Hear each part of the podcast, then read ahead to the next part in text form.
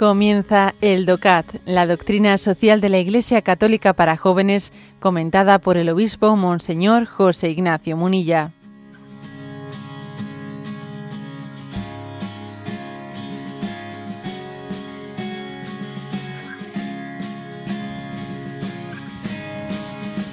Punto 135, que, que dice, ¿es el trabajo un castigo de Dios? Y responde, una y otra vez se lee que el trabajo es un castigo de Dios por el pecado original de Adán, pero no es cierto. Según el relato de la creación, el trabajo es algo esencial al hombre. En el Génesis, el hombre recibe de Dios el mandato de cuidar y proteger el jardín del Edén. En Génesis 2, versículo 15. Sin embargo, cuando Adán y Eva incumplen el mandato de Dios, dice el texto, pero del árbol del conocimiento del bien y el mal no comerás. Génesis 2.17. Es decir, tras el pecado original, Dios graba a la tierra que desde este momento el hombre habrá de cultivar con fatiga. El suelo se vuelve entonces árido y el hombre ha de trabajarlo muy duramente para alimentarse a sí mismo y a su familia. Desde la perspectiva bíblica, no obstante, el castigo de Dios por el pecado original no es el trabajo en sí mismo, sino el esfuerzo de realizarlo. ¿Eh? Hasta aquí este punto 135, ¿no? Que es interesante. A ver, el trabajo es un castigo de, es el castigo de Dios. ¿eh? Entonces responde con contundencia, no, el trabajo no es un castigo de Dios, es una vocación dada por Dios, una vocación a la transformación del mundo, una vocación en la que el hombre crece, madura, ¿eh? madura. Es uno de los, de una de las formas principales, ¿no? Para llegar a, a, la, madurez a la que estamos todos llamados, ¿no?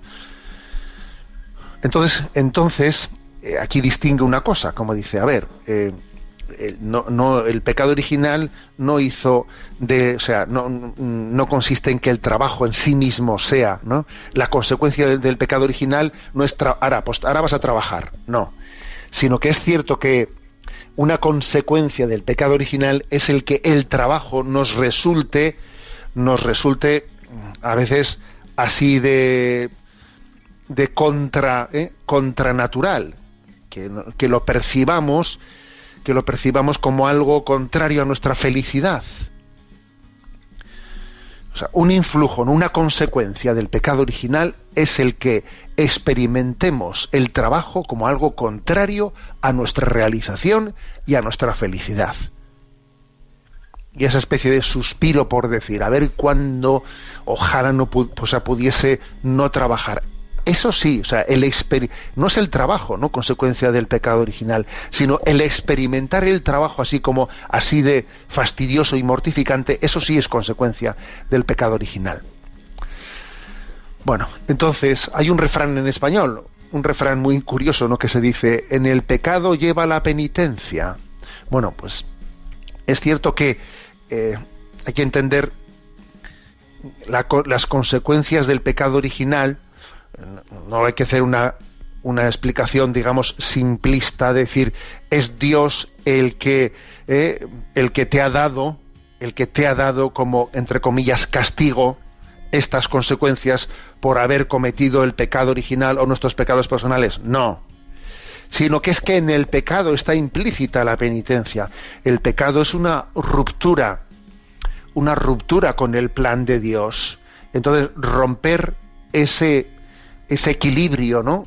que el hombre tiene con Dios tiene consecuencias.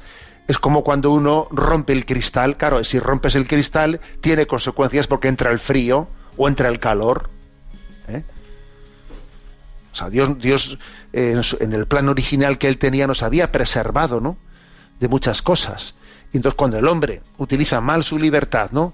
Y pongo ese ejemplo, ¿no? Y rompe ese, ese cristal, que le protegía, obviamente, pues en el pecado se lleva la penitencia, y entonces, por ejemplo, pues entra la concupiscencia, la concupiscencia, esa distorsión eh, de nuestra voluntad de ser atraídos por, por lo malo, etcétera, esa concupiscencia en sí misma no es pecado, pero es consecuencia del pecado. ¿Mm?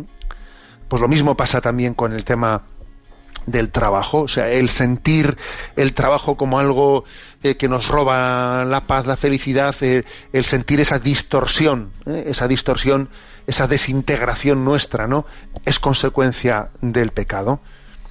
Pero entonces, bueno, pues digamos que lo primero que hay que hacer es, a ver, no entendamos de una manera literal, simplista, como si Dios, Dios me estuviese mandando, así caprichosamente mandando, mandando castigos a ver, en el fondo, lo que entendemos por castigo de Dios, que es verdad que la Sagrada Escritura utiliza la expresión, pues en muchos pasajes ¿eh? de la Sagrada Escritura, Dios eh, castigó a su pueblo. Bien, la expresión Dios castigó a su pueblo en el fondo no es más que el respeto de Dios a las consecuencias que se derivan de haber roto el plan de Dios.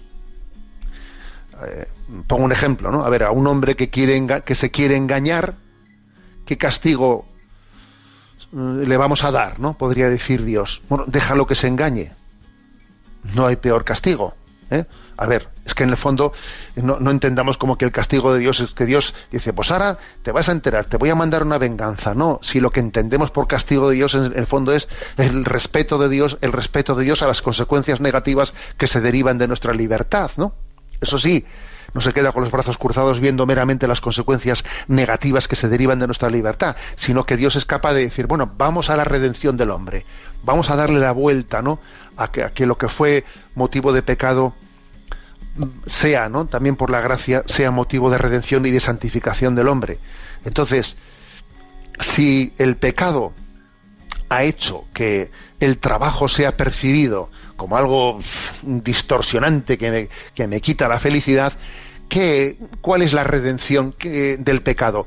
¿En qué tiene que traducirse, entre otras cosas, la redención del pecado? Pues en que para mí el trabajo sea plenificante.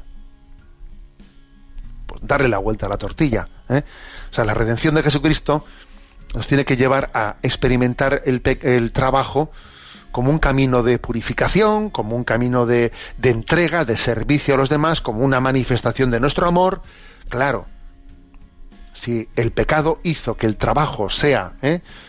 Eh, antipático, mortificante, la redención de Jesucristo tiene que hacer que el trabajo sea plenificador y un lugar de expresión de nuestro amor.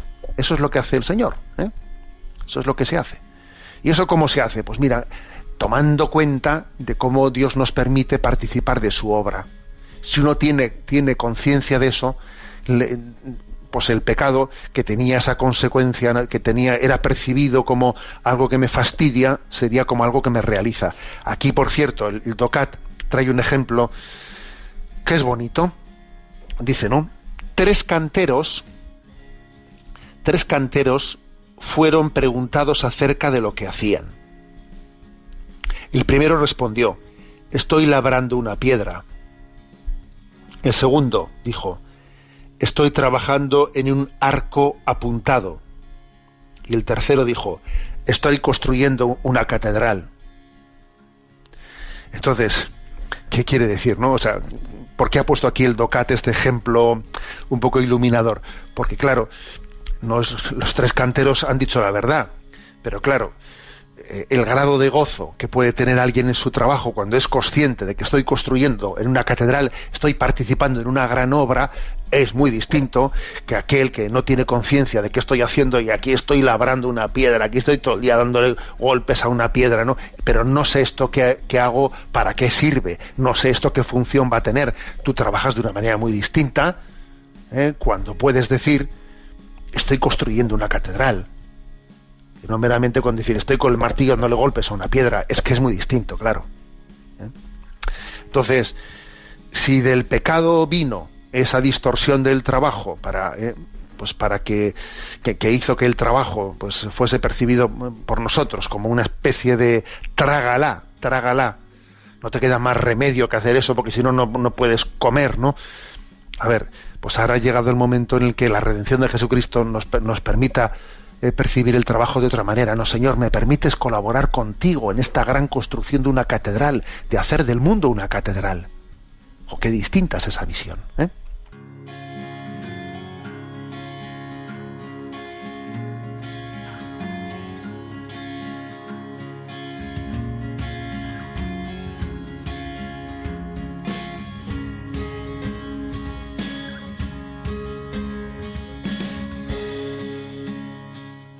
Has escuchado el DOCAT, la doctrina social de la Iglesia Católica para jóvenes, comentada por el obispo Monseñor José Ignacio Munilla. Encuentra todos los audios en radiomaria.es.